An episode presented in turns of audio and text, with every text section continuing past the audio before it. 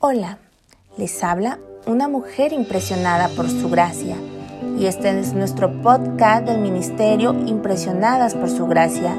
Estás escuchando Reto de Lectura 365. Una mujer impresionada por la palabra. Hoy es el día 40, febrero 9. Nos corresponde leer números 11 al 13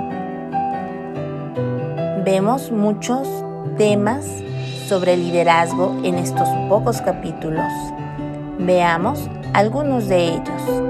Moisés.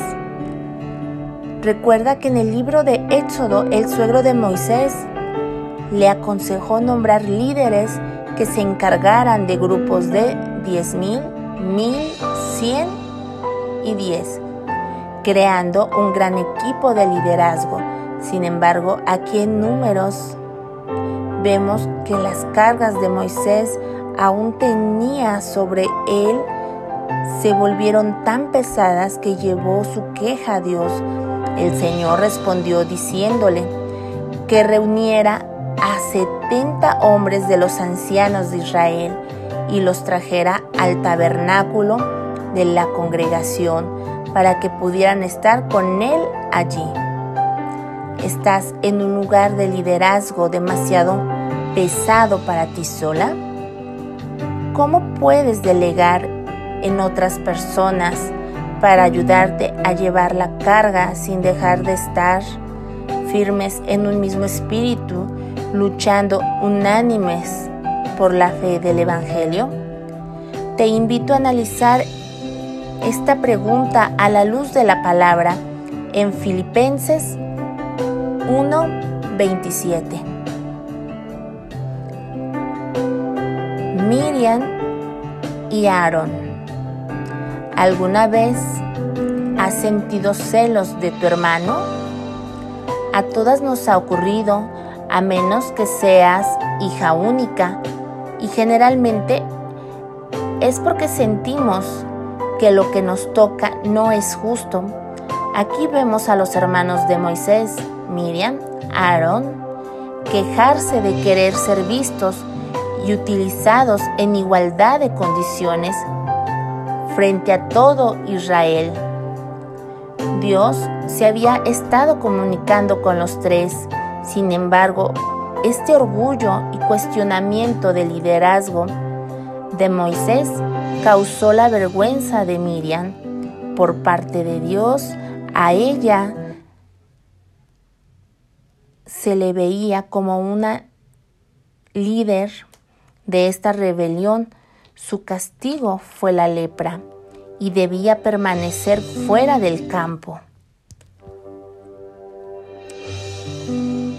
Durante siete días, Miriam estaba planeando algo acerca de una situación que estaba totalmente fuera de su control.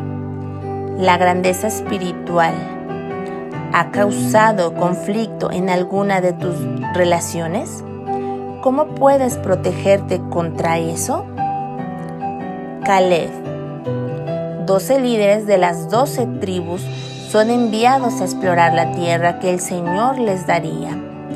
Cuando regresaron después de cuarenta días dijeron que era tal como el Señor la había descrito. Pero aunque fue tal como Dios dijo, no creían que eran capaces de obtenerla. Caleb fue el único.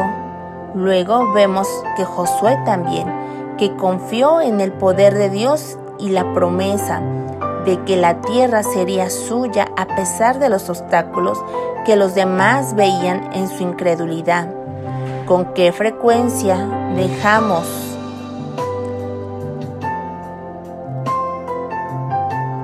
que los, que los obstáculos nos eviten tener la vida abundante que Dios tiene para nosotros por no confiar en su palabra? Seamos como Caleb y tengamos fe en Dios. No nos desanimemos al ver los planes de Satanás.